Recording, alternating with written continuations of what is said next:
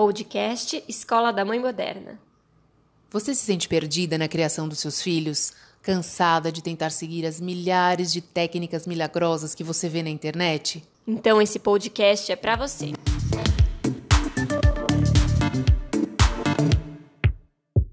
Olá, eu sou a Tatiana Tosi, coach para mães. Seja bem-vinda ao nosso podcast. E hoje nós vamos falar sobre aprendizados e consequências dessa pandemia que estamos vivendo, né? Um assunto bem, um tema bem amplo e complexo eh, que eu e a Bárbara vamos discutir hoje, né, Bárbara? Isso mesmo. É, a gente precisa pensar um pouquinho sobre esse assunto. E eu acho que o maior aprendizado para mim e para você, né, Tati, é a gente se readaptar. Inclusive, hoje, fazendo essa gravação à distância, é a primeira vez que a gente faz dessa forma, com esse formato.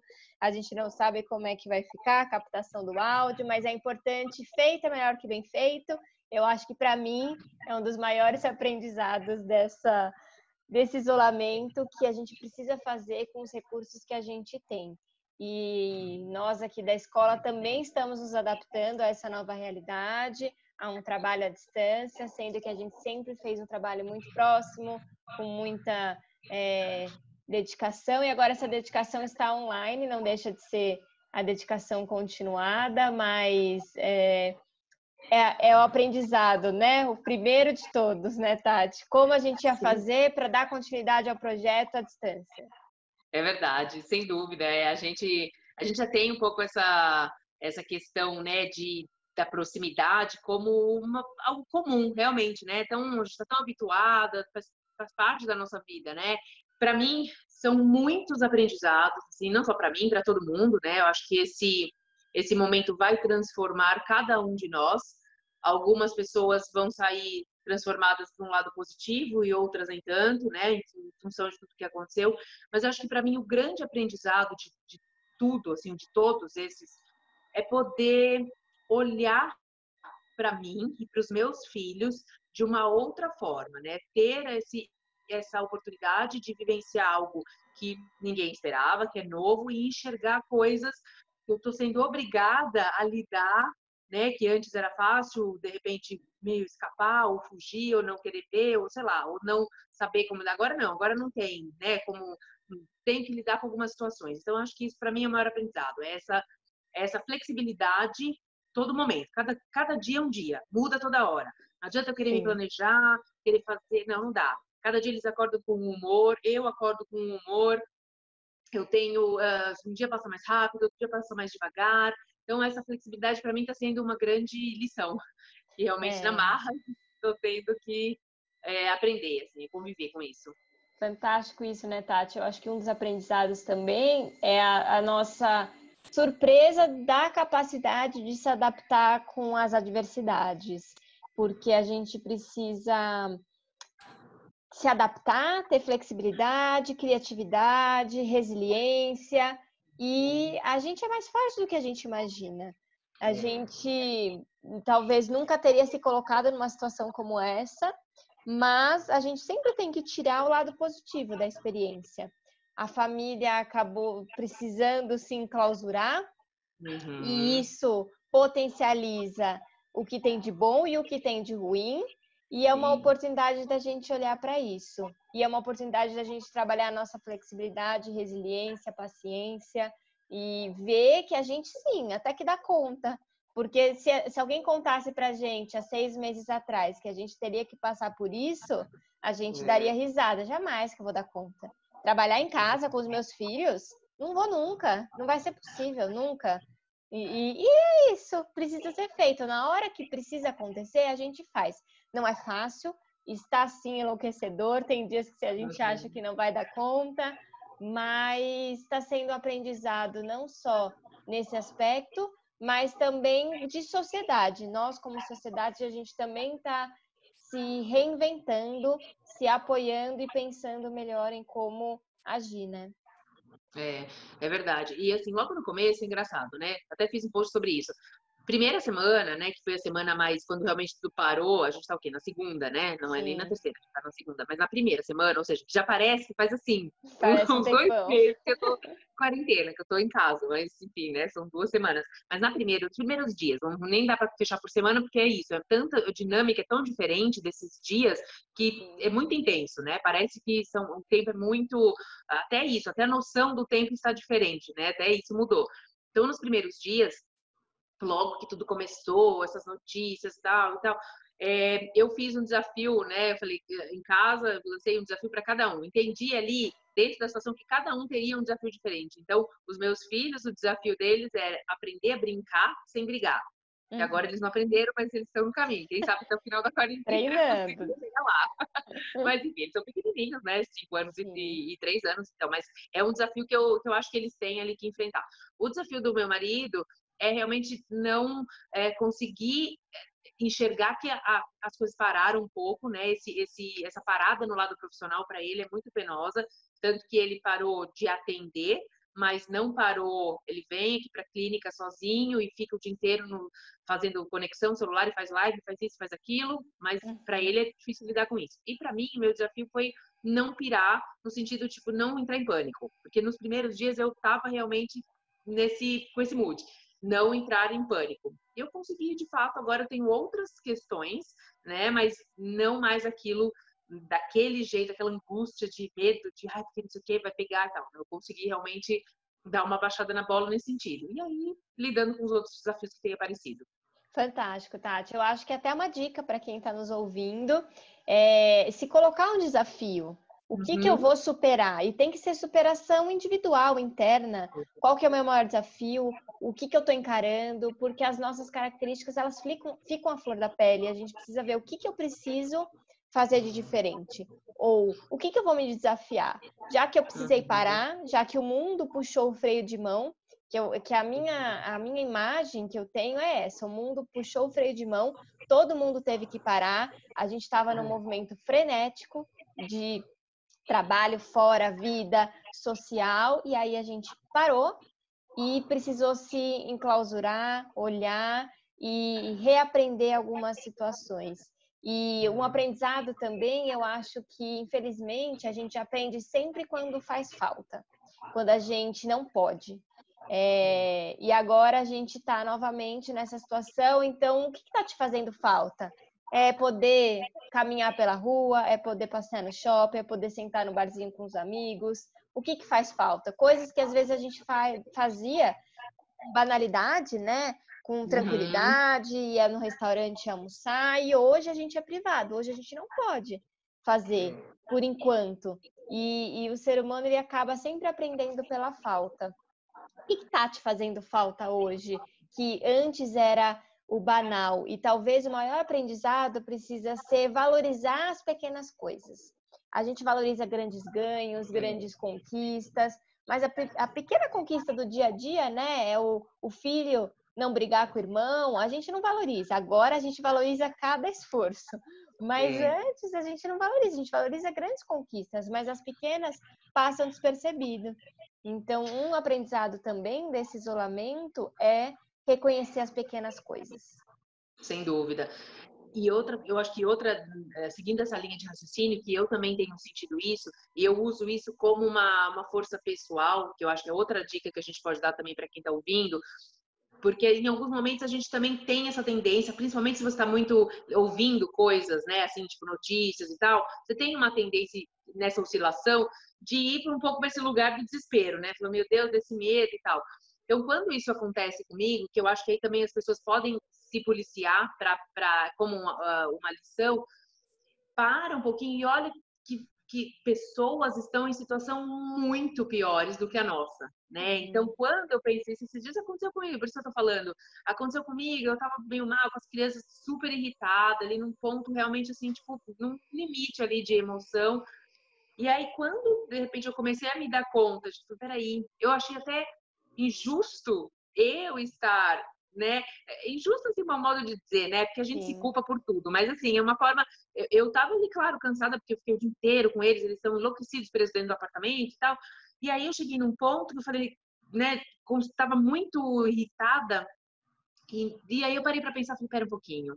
É, tá tudo bem, né? Assim, eu tô, eu tô cansada? Tô. Eu vou dormir amanhã, vou acordar bem, minha cabeça vou espairecer. Agora, e as pessoas que estão realmente com entes queridos, doentes, ou que estão doentes, né, elas mesmas, uhum. e que estão em situação financeira é, caótica, porque da noite para o dia também tudo parou. Então, assim, tem pessoas que estão passando por momentos muito mais difíceis, né, do que o nosso. Então, às vezes, a gente também tem essa tendência de supervalorizar, né? Ao contrário de você não valorizar as coisas pequenas, de supervalorizar algumas coisas que não são tão grandes e que a gente acaba é, tornando aquilo muito maior e vivendo, ruminando esse sentimento. Isso não é legal. Fantástico. Eu acho que até abre um link para a gente falar sobre acolher esses sentimentos ambíguos que estão surgindo. É, é, o momento da gente cuidar da nossa saúde mental e ajudar as crianças a perceberem também as sensações. É, eu tenho conversado muito com os pais, a gente também tem se adaptado ao atendimento online e a gente tem conversado sobre essa instabilidade emocional. E eu tenho conversado muito com eles e, e até quero trazer esse bate-papo aqui para o podcast sobre a oportunidade que pode ser ensinar sobre lidar com as emoções agora. Porque no momento onde as, as emoções elas estão à flor da pele, a gente pode reconhecer e acolher.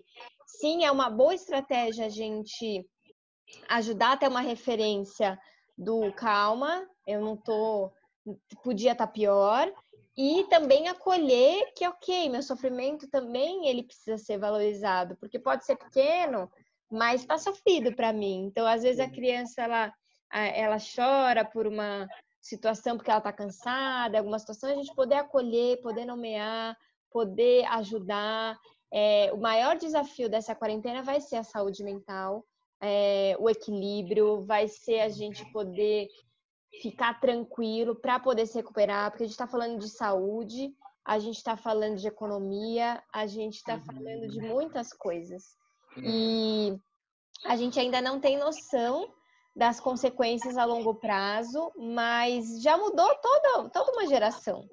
É, a gente, quando a coisa voltar ao normal, as, as crianças elas vão voltar para um mundo diferente, porque nós adultos estaremos diferentes, tudo vai estar novo.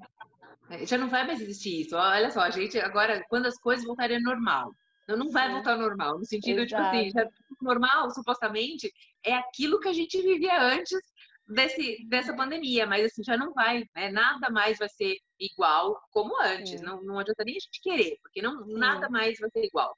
Já tá é. tudo transformado, já chacalharam aí o.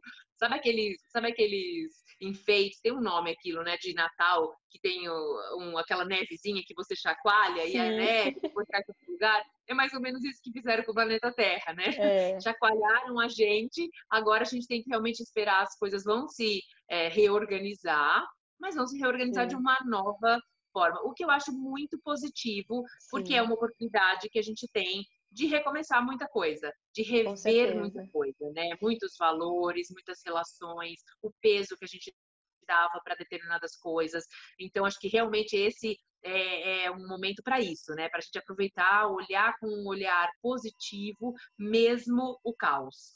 Sim, e eu fiquei pensando, né, quando é, é, é isso, o mundo não vai voltar. O normal é a possibilidade da gente ter o livre-arbítrio novamente né, e poder usá-lo de uma maneira mais inteligente, é poder ter vontade de sair e poder, né? Hoje a gente está privado é, disso, a vontade precisa ser contida, mas conforme as coisas forem se organizando, a gente vai ter o livre-arbítrio novamente. E eu pensei muito sobre isso, que quando isso retornar, a gente não pode voltar no ritmo frenético sem reflexão. Eu acho que tanto as famílias quanto as escolas vão precisar falar sobre o que aconteceu com as crianças, fazer roda de conversa, pedir para eles é, compartilharem como é que foi essa experiência, o que, que eles pensam, o que, que eles sentem, o que, que mudou, o que, que não mudou. Falar. Falar para que a gente possa elaborar tudo isso de uma maneira mais inteligente e a gente possa aproveitar essas pequenas coisas, curtir, então quando puder sair para o parquinho, se jogar na lama, falar sobre essa experiência, falar sobre a falta, falar sobre as necessidades, falar sobre o que mudou, o que, que gostaria, o que está de novo. É, E, porque a gente está com muita vontade, tem muitos pais que falam, ah, não vejo a hora de voltar às aulas. É, é. De novo, a gente está sofrendo antes. É o agora. Qual que é o aprendizado agora? Porque a hora que voltar, ah, vai perder o ano, vai perder a, é, a não vai acompanhar a matéria. É, é, aquele sofrimento do qual a gente precisa. Puxa, mas o aprendizado emocional e social ele é tão rico nesse momento que, que talvez nenhuma escola poderia oferecer essa, essa maturidade que muitas crianças estão precisando ter e essas famílias, esse vínculo, ninguém vai tirar mais. Essa proximidade onde esse núcleo familiar precisou se unir novamente para vencer algo que é maior do que nós, é, isso ninguém tira mais. É uma proximidade, um vínculo, um fortalecimento que ninguém tira. Então, vamos falar e quando a gente tiver o nosso livre-arbítrio, vamos dialogar sobre o que foi e o que está sendo. Pós, é, é. Falar de é, crise e pós-crise, né? É, e as pessoas, na verdade, eu acho que as pessoas também poderiam. Já tem gente fazendo isso, né? Que é o que a gente até está propondo aí, para também nesse momento onde as coisas estão muito. É, tá tudo muito vivo, muito orgânico dentro da gente, falar agora também, né? pôr para fora isso, compartilhar as coisas que estão acontecendo, as angústias, aquilo que a gente está sentindo, como a gente está vendo, né? Quais são essas as perspectivas, as expectativas para essa próxima fase, porque ninguém vive numa bolha, né? As pessoas precisam ter essas relações e aproveitar agora isso, porque está todo mundo conectado muito mais do que antes, né? É online, todo mundo está afastado, mas ao mesmo tempo está mais conectado. Então Sim. tem que aproveitar essa, esse tipo de conexão que é o que a tecnologia trouxe, que é a conexão online, graças a Deus, porque imagina se não tivesse, pois é. o que seria da gente, né? Como Exatamente. é que a gente poderia se, se comunicar e matar saudades das pessoas que a gente não pode estar juntas e saber ver um pouquinho ali como eles Sim. estão, né? Então, acho que agora também é o momento de, de colocar isso em pauta, né? Fala, se reúne, conversa, troca. É aquilo que a gente falou que dava para ser pior, né? Dava para ser pior, dava para a gente ser o um isolamento onde não daria para falar com ninguém, onde já era, não tem como se conectar. E não, a gente tem como se conectar, não fisicamente, mas eletronicamente. Uhum. E, e, eu acho que mais especial é pensar que essa mudança é nível global. Tá todo mundo no mesmo barco. E talvez a gente precisava desse reconhecimento de que todos nós somos seres humanos e que a gente precisa olhar para isso com esse aprendizado, né? E, e, eu acho que falando especificamente de consequência, né? Que a gente está falando aqui de aprendizado e consequência, uma das consequências é essa união mesmo dos, dos seres humanos como um ser único, um ser aonde a gente vai precisar se apoiar mundialmente, aonde a gente vai precisar repensar, porque é isso, né? As, o turismo parou, a gente não não está podendo mais viajar, a gente não pode se conectar com, com as pessoas e, e olha a consequência disso em níveis, em níveis mundial, é muito grande.